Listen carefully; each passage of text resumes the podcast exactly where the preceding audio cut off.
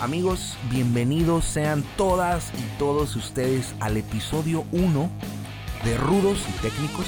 Los saluda su amigo Alex Riquet y ahorita me presento, les presento a mi partner, Carlos Topete. Bienvenido, carnal, a este podcast, tu podcast.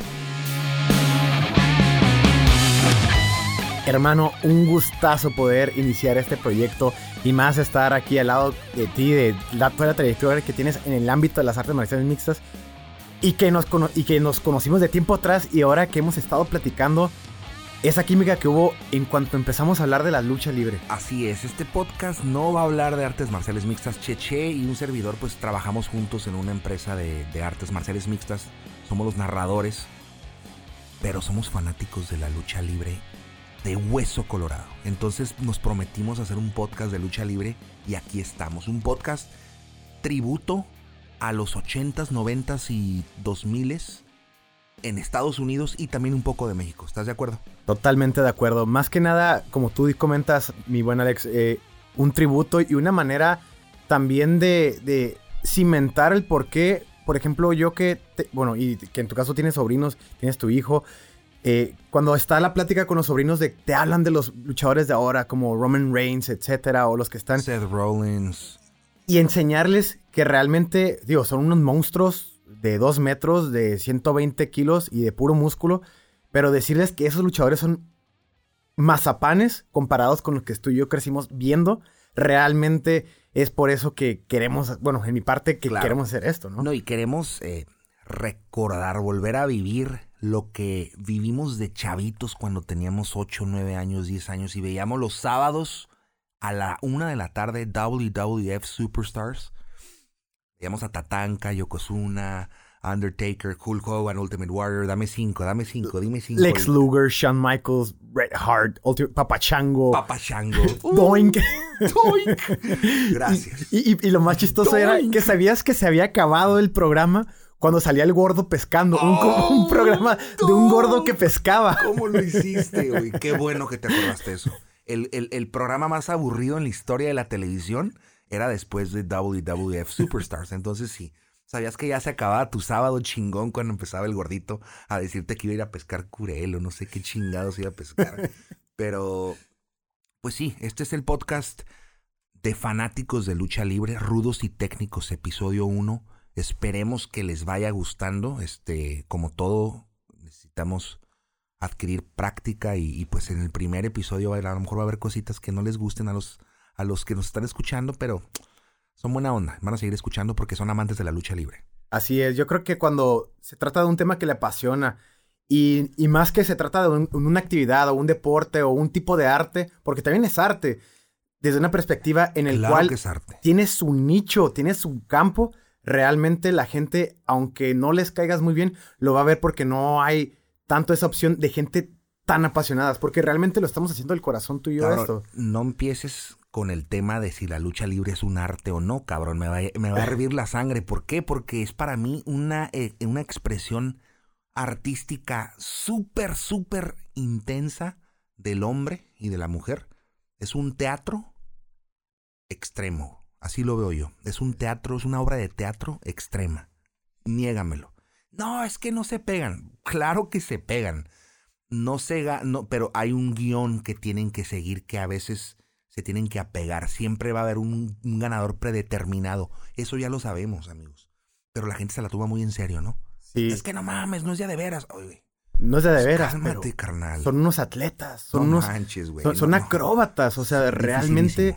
O sea. Y son actores también. Así es. Que es lo que nos hace que amemos a un. Bueno, al menos a mí, la expresión artística de los luchadores, como los que vamos a hablar hoy, es lo que a mí me enganchó de la lucha libre de un nivel. O sea, se los digo en español, Santo, el enmascarado de plata, con sus películas. En inglés, Hulk Hogan, eh, eh, eh, La Roca, toda la labia que tienen. Son actores, están actuando, te están vendiendo en la pantalla. Y no nomás son peleadores, vaya. Y entonces, pues me enamoro más a mí de este deporte. ¿Qué tanto en sí son actores y artistas? Digo, actores y artistas es lo mismo, ¿no? Pero ¿qué tanto son Deportistas, deportistas y, a- y- y representantes del arte que uno, por ejemplo, cuando es niño, crece pensando que son en realidad las personas más duras del mundo? Para mí, yo creo que Hulk Hogan o Ultimate Warrior o Bret Hart eran las personas más peligrosas del mundo, que a lo mejor sí sabían algún arte marcial o eran muy buenos en No un combate sabían, cuerpo a cuerpo. Nomás sabían levantar pesas, la neta, ¿no? Eh, Honestamente, güey. Algunos, Algunos. Hay unos que sí tienen, porque te voy a decir algunas otras cosas. Por ejemplo, si tú te pones a entrenar con un luchador profesional, tiene nociones porque parte del catch wrestling, la lucha profesional. Pero no ese es mi punto. Mi punto es que a mí cuando me dijeron que eso estaba actuado, fue como los 10 años, 11 años. Como o sea, Santo Claus, casi, casi, Sí, cabrón. en serio, yo me Neta. traumé. Y, y- y me decía mi hermano mayor, me decía, es que mira, No mira le cómo está lo jala, pegando, no le está pegando. No, hombre, no puede ser. Me dio, me dio dolor de cabeza, me traumé. Di un trago amargo a una Coca-Cola que no me supo nada dulce y dije, no le hace. Es Los un... amo, los amo, me encanta. O sea, y es un amor porque realmente es una representación de lo más primitivo. El combate siempre ha sido súper primitivo para el hombre y verlo representado en algo artístico Con drama. Con o sea, drama. cuando dicen es. que es falso, igual, estoy de acuerdo contigo, hermano. Eh, como que me deprimo. Me, me quitan la cortina y me dicen, no, no, no, este, no te están, no le están pegando de veras a Bret Hart. ¿Cómo, cómo? Al British Bulldog no le están haciendo eso. ¿Cómo, cómo? Pero si está sangrando. Duró unos años como que divorciado de la lucha libre. Me enamoro de las artes marciales mixtas, que es lo que le pasa a muchísimos de nuestra generación. Te pasó a ti, estoy seguro. Sí. Y luego digo, bueno, amo la lucha libre, quiero ver otra vez el drama, el, el- la, la era attitude con Stone Cold, con La Roca, no, no, no.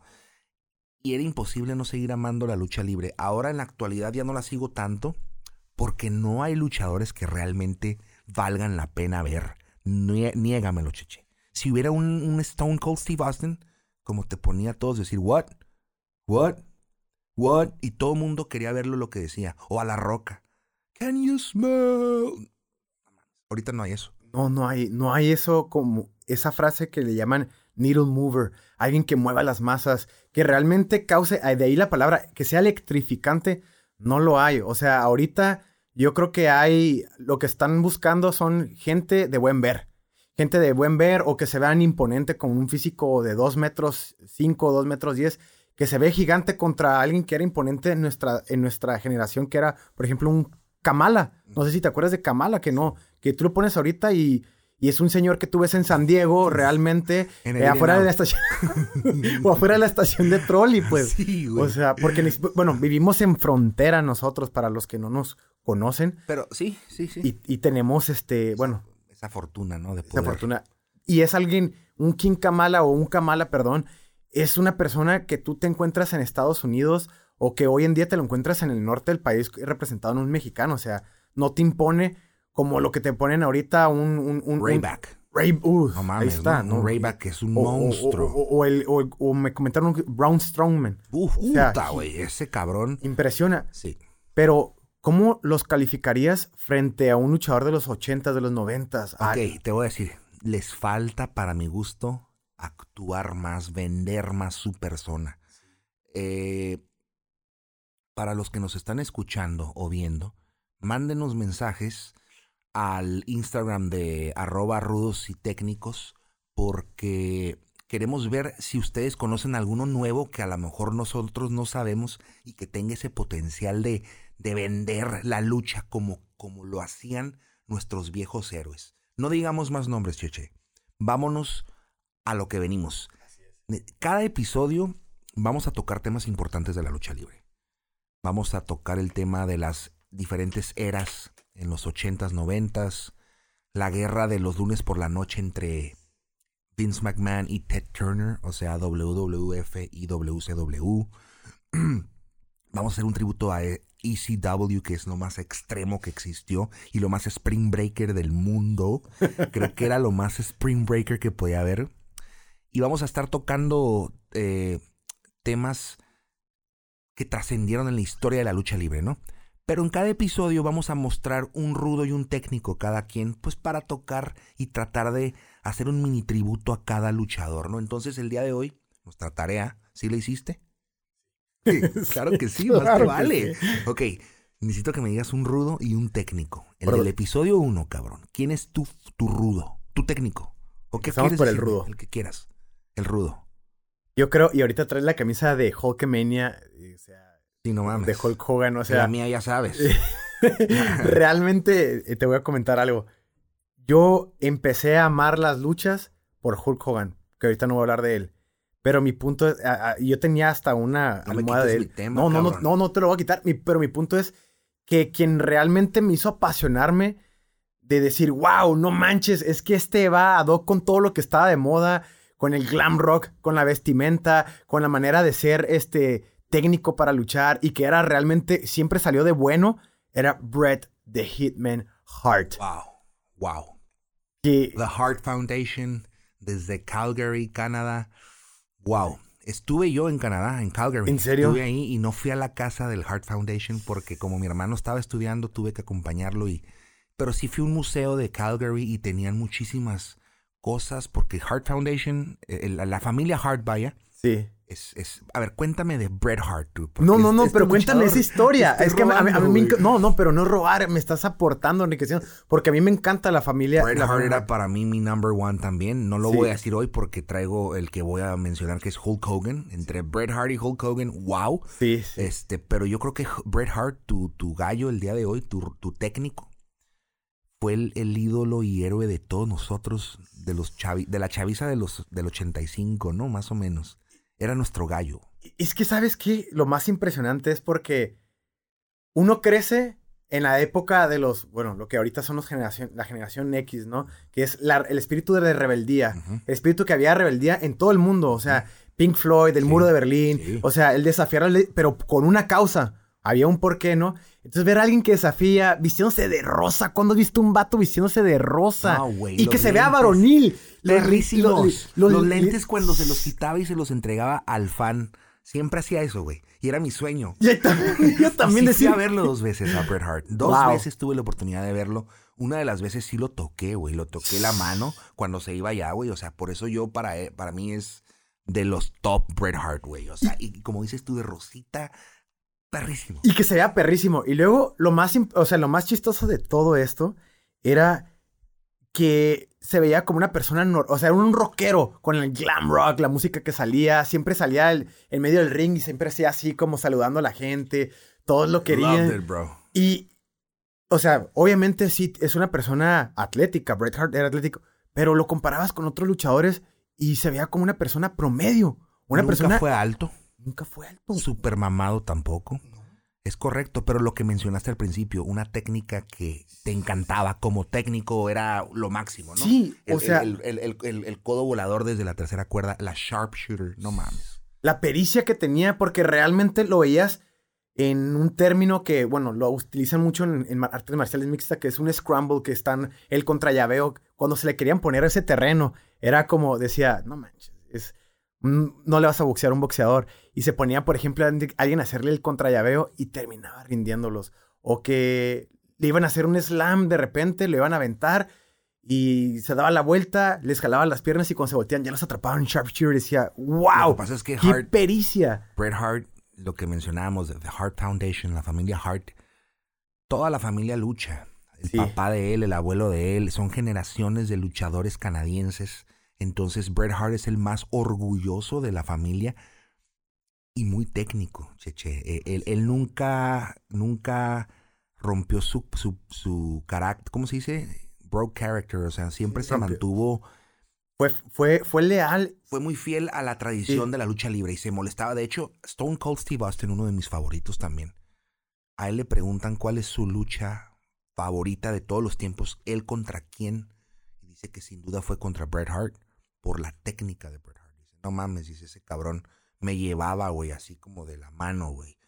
E- En el ring, todas las movidas te salen, o sea, a la perfección, cabrón. El luchador libre, perfecto, ¿no? Pudieras decir que es el luchador más de los más técnicos que has visto en toda la En historia. mi, en mi opinión, sí, carnal. Y, y, y ahí te va una pregunta. Voy a hacer un paréntesis. ¿No se te hace un dream match? Bret Hart contra Kurt Angle. Por Una lucha que toda la vida Sí. la gente... Kurt está muy chiquito, güey. Está muy chaparrito. Fíjate que miden un 83 No los dos. Sí, un 80. Pero mide se 6 ve- pies. Se, ve chiquito. Es que la roca mide 6. A mí me, a mí me obsesionaba ver como las estadísticas de peso y estatura. Porque, o sea, yo aquí en México, en Tijuana, mi sueño era ser luchador, la verdad. Claro, Yo decía, me ponía a hacer llaves. y- este oye, hasta rompí la cama a mis papás jugando luchas con mis amigos, A pues los huevo. aventaba A huevo. y todo. Y yo decía, Has hecho la sharpshooter de Bret Hart. uy, lo intenté Du- tantas du- veces. Duele muy cabrón. Sí, pero ¿sabes qué? no me salía muchas veces que terminaba siendo el cangrejo de Boston. Ok, ok, sí, la hurracarrana, ¿no? Como el santo. Muy dolorosa porque te están te están las costillas, te las extripan, ¿no? Pero bueno, Bret Hart, tu técnico, te voy a decir mi técnico. Desde Florida, de la edad de mi padre, 65 años ya, Hulk Hogan. Ufa. Hulkamania. El señor Hulk Hogan fue lo que Conor McGregor fue para la- artes marciales mixtas, yo creo. ¿Por qué? Te explico. Él se dio a la fama en el 82-83 en la película de Rocky. En la película de Rocky 3, ¿te acuerdas de esa película? Que sale al principio eh, un freak show que es Rocky contra Hulk Hogan, contra... Thunder Lip- Lips. Thunder Lips. Thunder Lips. Buena memoria, cabrón. Lip Buster te iba a decir, why, no sé, güey. Thunder Lips era el nombre del vato con calzoncillo blanco. No era calzoncillo amarillo con, con rodilleras rojas, no, no, no. Era Thunder Lips. Él se hace famoso en esa película y ahí empieza la leyenda de Hulk Hogan. ¿Qué es lo que hace Hulk Hogan diferente de los demás? Primero, era Hulk, era, le dicen Hulk, porque estaba enorme, está enorme. Mide casi dos metros, no sé si es un tipo 95, enorme, sí, güey. sí. Y él se dio cuenta que aparte de luchar en el ring, él podía interactuar con el público. El- la famosísima orejita. Y me hacía el dormido y le levantaban la mano y se la tiraba. Era clásica. y que se empezaba a sacudir. Todo empapado de sudor, güey. Ya sabíamos. Pero él dijo, güey, no nomás es pelear aquí, también es enganchar al público. Y enganchó al público. ¿Por qué? Porque pues era el All American, el americano, con la canción que salía más americana no podía salir, güey. O sea, Es que, es que Hulk Hogan era una apología al sueño americano. O sea, el, el hombre que viene de abajo y que triunfó. Y el cuerpo de Venice Beach, California y rubio. O mamadísimo sea, y bronceado. siempre. Yo creo que más bronceado que Palazuelos, ¿eh? No, no, no. Palazuelos es un pendejo al lado de Hulk Hogan. Porque pues este güey sí sabe qué pedo. Y de hecho, no, como decíamos ahorita del de, las, de lo técnico de Bret Hart, Hulk Hogan no era tan técnico, era No, muy no era. torpe porque mide dos metros, cabrón. ¿Estás de acuerdo, no? Sí, sí. Sus luchas no eran tan técnicas, eran más actuadas, que es lo que mencionábamos, el, el famosísimo no estoy muerto, eh, eh, eh, quieren ver más, o sea, todo Que los frenaba drama. con la mano, les ponía la mano y decía, no más, y le seguían pegando, y les tenía como todavía tres golpes, y nomás abría los ojos, y se hacían para atrás. y- Amaba eso, amaba eso y Hulk Hogan para mí, eso. después decide tomar curso y es un, ese sí es un needle mover, ese sí es un Sí. Hulk Hogan cuando se va a WCW y funda la Ho- Hollywood Hulk, Hogan, su faceta como Hollywood Hulk Hogan, de este, tipo rudo, por rudo que nunca me gustó, pero, pero, híjole, todo el mundo lo quería ver. A mí nunca me gustó ese Hulk Hogan, pero bueno, ese Hulk, yo ya dejé de ser fan de Hulk ahí, cuando se va a WCW. Pero de niño, Hulk Hogan fue mi número uno. También, también mío. Y, y más que nada que era esa aura que tenía Hulk Hogan, que tenía una imagen casi apoteósica porque, o sea, le ponías, le ponías a Andre the Giant y en ese WrestleMania 3 que rompió récords, que tuvo, creo que una, creo que fue una cantidad de público de 96, 97 mil personas y que lo carga. ¿Sabes? No sé si sabías que cuando le hace ese, pile- no, no fue pile driver, pero que lo carga y le hace ese, ese body slam, ¿sabes qué? Ajá, se lastimó la espalda de por vida. Por eso Hulk Hogan hoy en día ya no mide uno. Está bien chaparro ya. Sí. No, no, bien Por- chaparro, pero sí está chiquito. Se, se lastimó los discos cuando cargó a Andre the Giant. Y lo chistoso es. Andre lo ayudó, ¿estás de acuerdo? Sí, le, pone la mano en el, en la- en el muslo y lo ayuda cuando lo están cargando. Y Hulk Hogan en la vida real dicen que le tenía. Por esto sí, tenemos que hacer un programa luego de, de Andre, the Giant. claro. Pero dicen que. Andre the Giant. Bueno, Hulk Hogan le temía en la vida real a Andre the Giant. Pero, ¿qué tan... Ahí está, la actuación. Realmente, 97 mil personas y millones de personas en el mundo, realmente nunca vimos miedo a un Hulk Hogan. Al contrario, vimos que era un Estados Unidos contra una amenaza. Es más, Estados Unidos contra el Iron Shake, ¿te acuerdas? Increíble. Pero lo estás diciendo, estás, tienes, o sea, te me fuiste y tienes toda la razón. O sea, Andre the Giant era, o sea, la pelea contra Andre, Hulk Hogan contra Andre en WrestleMania 3 es lo máximo en lucha libre. Claro. Todo mundo la vio o la ha visto. Sí. Andre Rusimov, el francés, o mejor conocido como Andre the Giant, ya venía en lo último, en el ocaso de su carrera, ya no podía moverse. La pelea es horrible, esa pelea es horrible, es, lenta, es larga, eh, eh, eh, entre dos mastodontes, pues, pero, pero de hecho Andre the Giant, él siempre era técnico. Y al final de su carrera lo hacen rudo, y él no, no, le gustaba, él era un corazonzote, era, era un amor. Y Hulk Hogan lo amaba, como dices tú, lo amaba y lo veían, todo el mundo lo veía a Andre.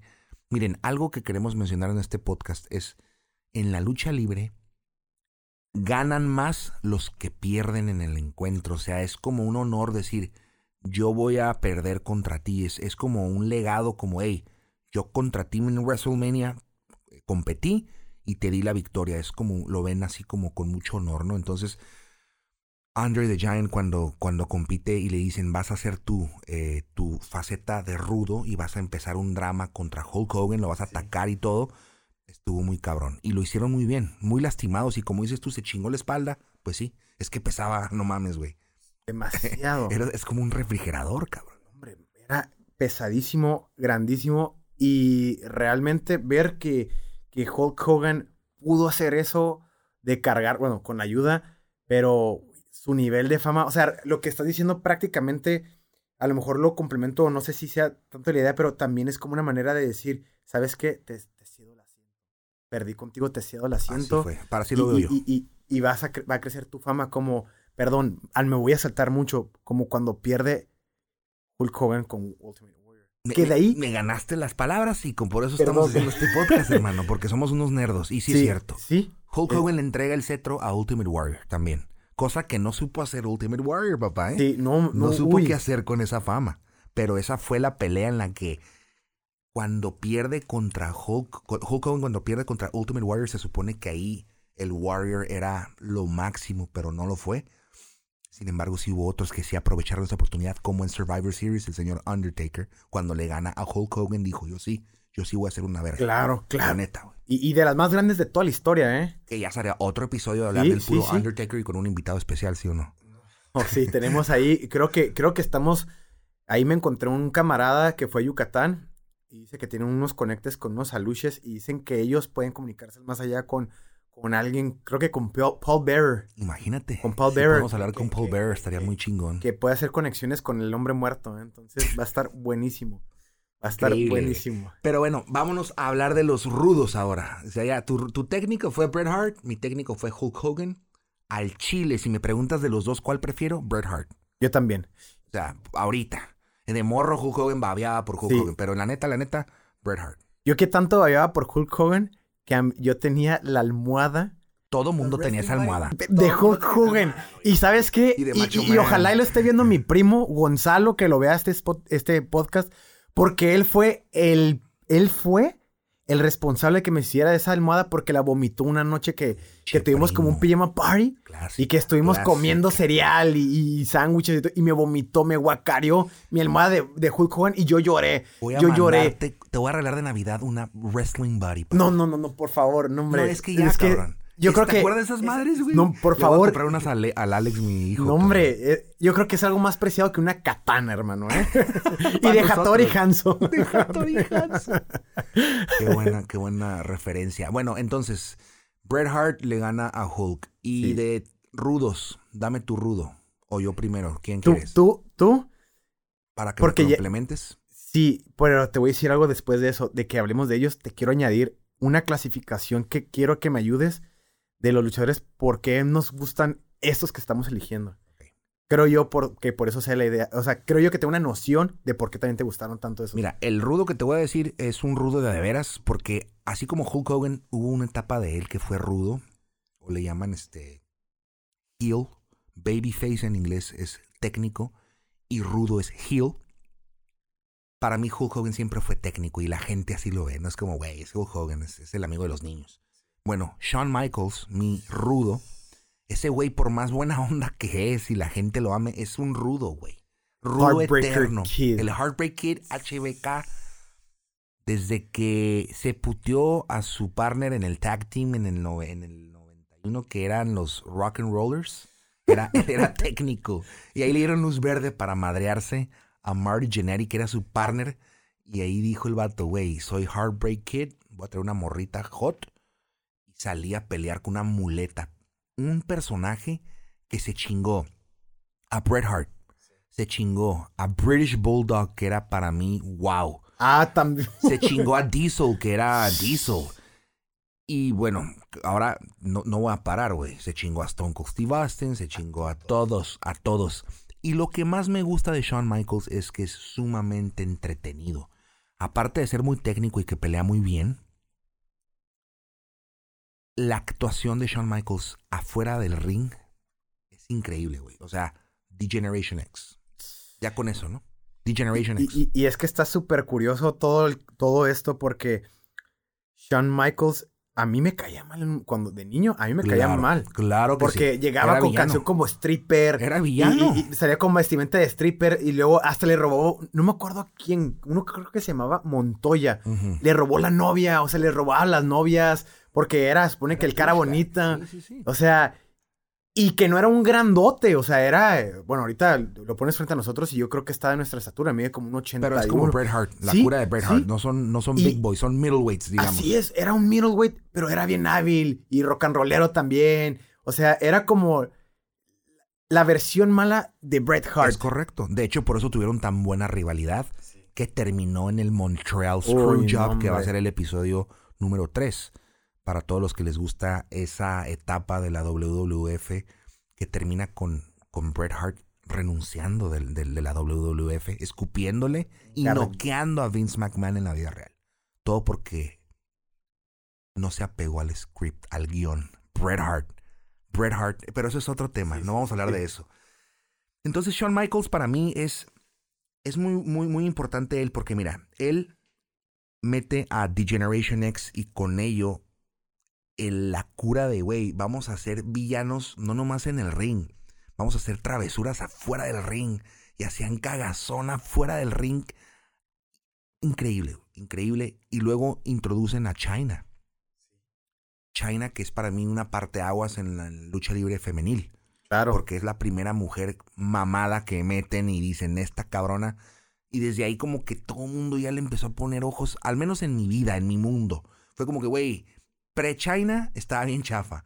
Post-China estaba más interesante la lucha de mujeres. Como que hubo un ocaso en esa época, ¿no? Porque era, creo que fue paulatinamente o, ya fue poquito antes o después de que Bret Hart había salido porque empezó a haber una rivalidad que en otra ocasión vamos a hablar con WCW y se fueron algunas estrellas. Se fue eh, Razor Ramón. Todos, hermano. Razor Ramón, Hulk Hogan, Bret Hart, porque Razor Diesel andaba por ahí, o sea, había un ocaso. Entonces llega el Generation X. A salvar a la WWE. Y Jenny Lo salvó. Lo salva. Tienes toda la razón. O sea, y para mí fue wow. O sea, ya más grande, ya más chavo. Yo creo que, ¿sabes qué? Es que, fíjate qué tan buen marketing maneja la lucha libre. Porque a nosotros de chavos y ahorita siempre nos ha gustado Bret Hart, pero de niños tu favorito era Hulk Hogan. Y, y ya cuando yo fui estudiante de la prepa y de la universidad, esta plática que tenemos tú y yo, que está súper cool, la teníamos así en, en reuniones con amigos, eh, cuando aprendías a tomarte tus primeras cervezas y decías, ¿quién es el mejor? No, que Ultimate Warrior, no, que este. Y siempre salía el tema de Shawn Michaels. Y te caía gordo, güey, es lo peor. Pero lo chistoso es que ya de estudiante me caía bien. Porque ya es el rebelde que tú, o sea, qué tan curada estaba la lucha del marketing. Te la vendían muy bien, que villano. Cada época de tu vida tienes un personaje. Exacto. O sea. Exacto, como yo, Hulk Hogan en morro. Sí, sí. Y, ahorita no, nada que ver Hulk Hogan. O sea, estoy de acuerdo contigo. Y lo que mencionas.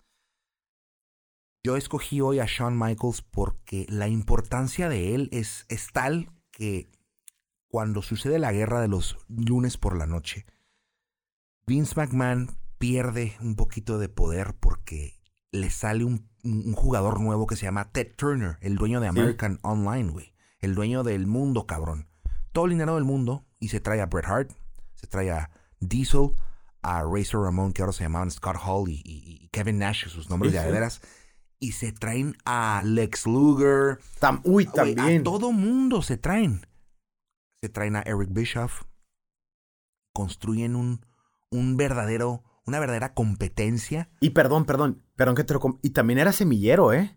O sea, tenía Sting y a Goldberg, que fue parte del problema. Claro, pero bueno, claro. Sí. Pero eso es punto de aparte porque luego hay conflicto ahí entre los semilleros, que era WCW, y la invasión. O sea, hay muchos temas que hay que tocar ahí. Pero bueno, Vince McMahon iba perdiendo la guerra porque no tenía tanto dinero como Ted Turner y tenían los superestrellas en el lado de WCW. Monday Night Nitro estaba puteándose a Monday Night Raw. Shawn Michaels crea Generation X y lo hace tan entretenido les dice a WCW, no importa que tú seas leyenda, tú ya estás ruco, yo soy el presente. Yo y quién más. Mi rudo de esta noche es Hunter Hearst Hemley Triple H, señores. ¿Sí lo dijiste Así es, Triple H. Así es. Que esto es tu rudo, ¿verdad? Me habías dicho que ese güey iba a ser. es mi rudo porque... De la mano de Shawn Michaels. De la mano. Van, así, van así. Los dos eran rebeldes. O sea, cuando empezó Triple H, empezó siendo como tipo burguesía francesa. Rarísimo, era su eh, personalidad. Y, me caía mal. Era Hunter Hearst Helmsley, una mamada así. Y me caía súper mal, súper mal, porque era muy engreído. Decía, este. Bueno, no quiero decir términos homofóbicos, pero decía, este vato. ya te entendí lo que querías decir. No, me caía súper mal, ¿no? Ay, y ok, entonces... ok, ok, pero de Lex Luger no decías nada. Cuando salía en tanga y lleno de aceite, güey.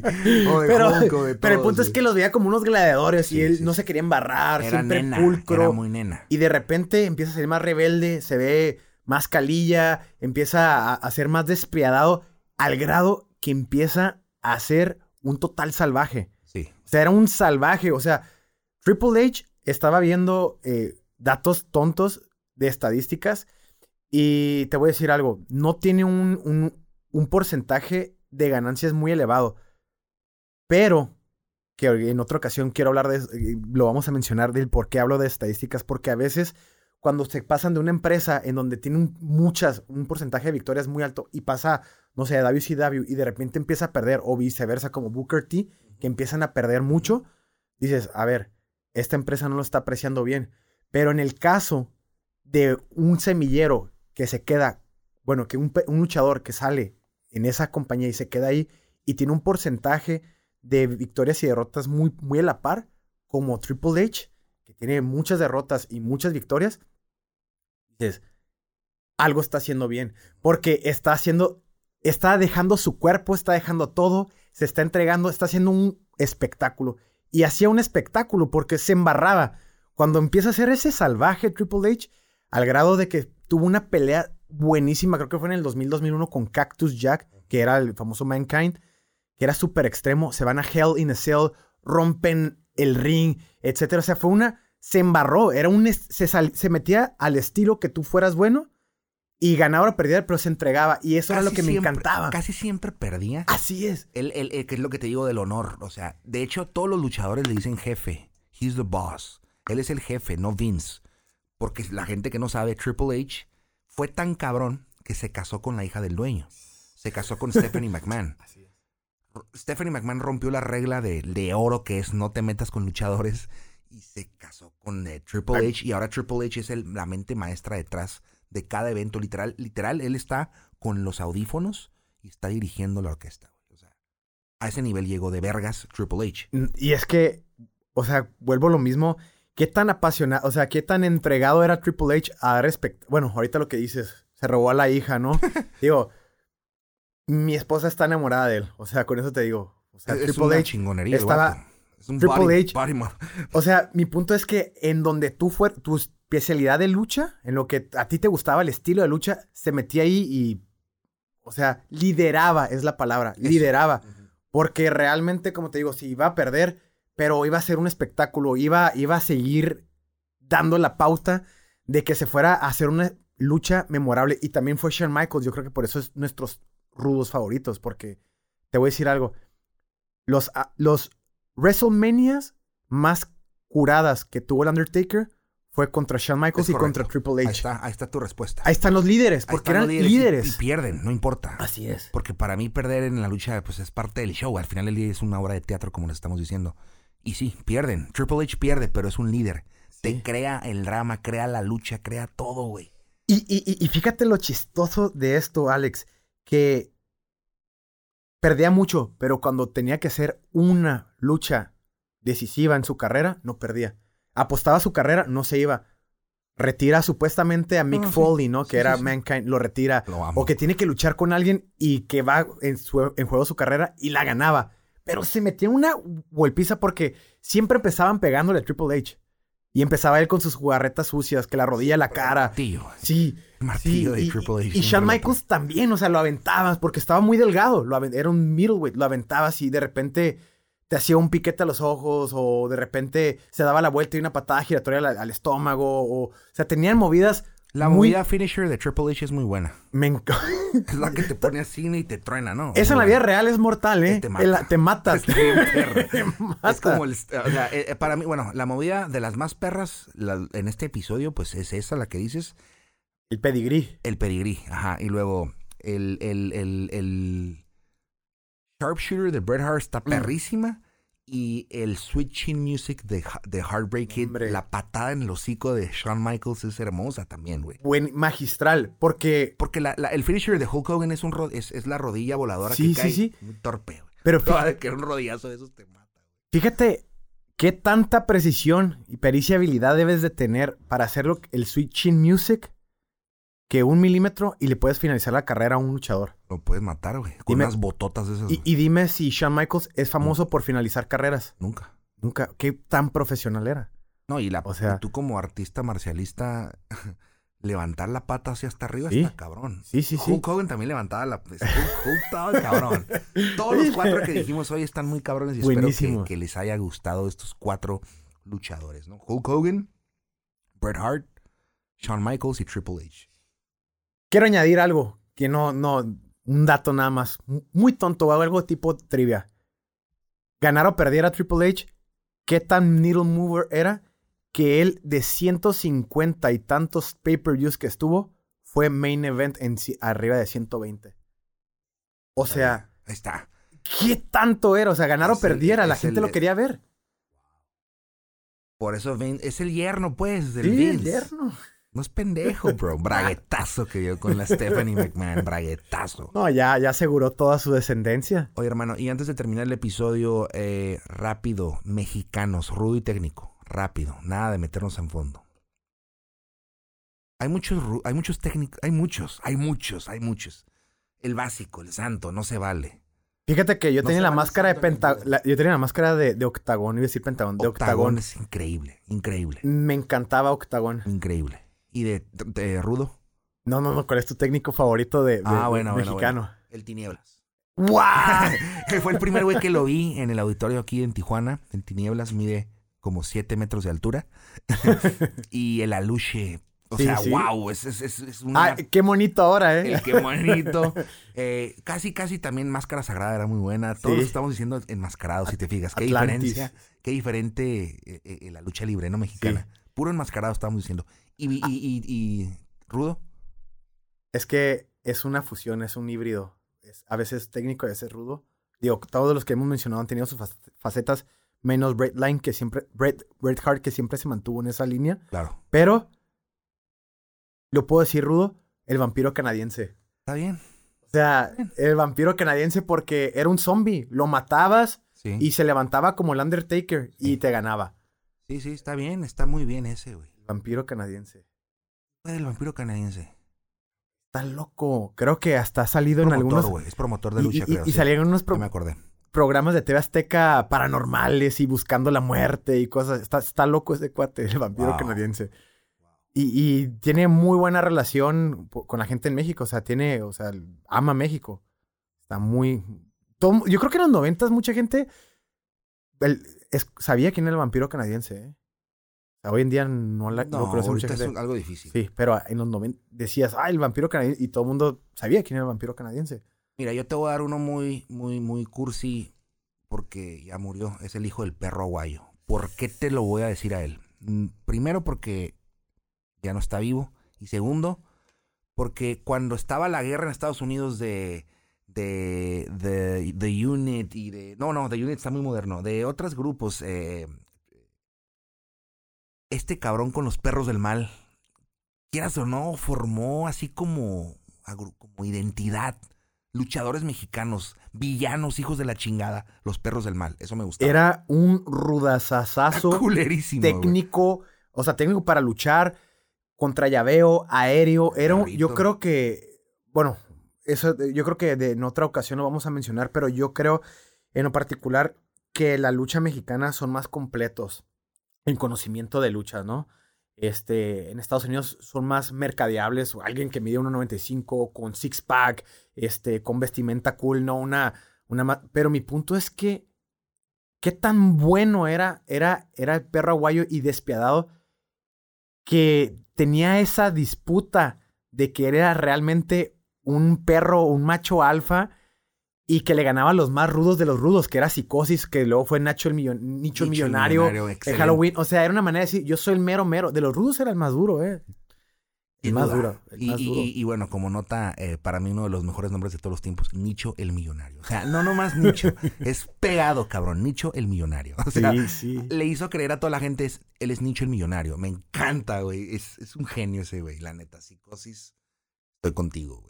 Carnales, pues eh, ya llegamos al tiempo límite. ¿Por qué? Porque es nuestro primer episodio. eh, llegamos un poquito tarde, un servidor. Eh, los episodios van a durar un poquito como entre 40 a 50 minutos. Dependiendo cuánto nos intenciemos, ¿no?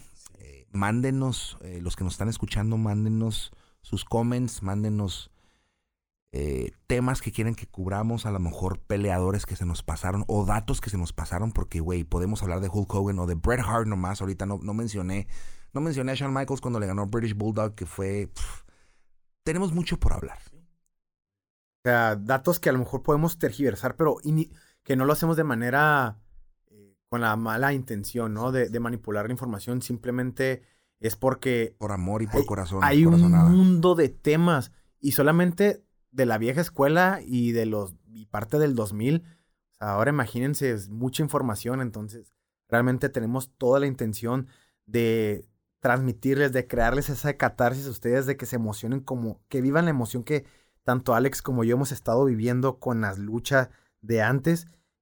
Y pues bueno, que disfruten el viaje como nosotros lo vamos a disfrutar, ¿no? Este es un viaje que inicia hoy en el episodio 1 y ¿qué queremos? Queremos enamorarnos de la lucha libre nuevamente con nostalgia y cuando terminen estos, este podcast después de muchos episodios, estemos al día en la lucha libre. Así si tú es. escuchaste la- este, este podcast de rudos y técnicos, vas a estar al día con la lucha libre. Ahorita estamos reminiscing, estamos recordando. Te voy a decir algo. Yo lo veo como una manera, tipo How I Met Your Mother, para mi O sea, hijo o mis sobrinos decirle, estos son los luchadores perrones. este es un perfecto, hobby. perfecto. Amigos, con ese chiste mamón del cheche nos despedimos. Síganos en nuestras redes sociales. Yo soy arroba AlexRiqueMMA. ¿Y mi carnal cuál es? Cheche Topete o Cheche Topete MMA, perdón. Así es. Y pues en redes sociales estamos como arroba rudos y técnicos. En Instagram y en Facebook. Ah, y próximamente en Spotify. También este episodio ya va a estar en Spotify. Ah, gracias porque nos hayan escuchado hasta este momento. Y nos vemos la próxima, la próxima, el próximo episodio. Último episodio y Qué buen viaje, ¿eh? Así es, carnalito. Chao.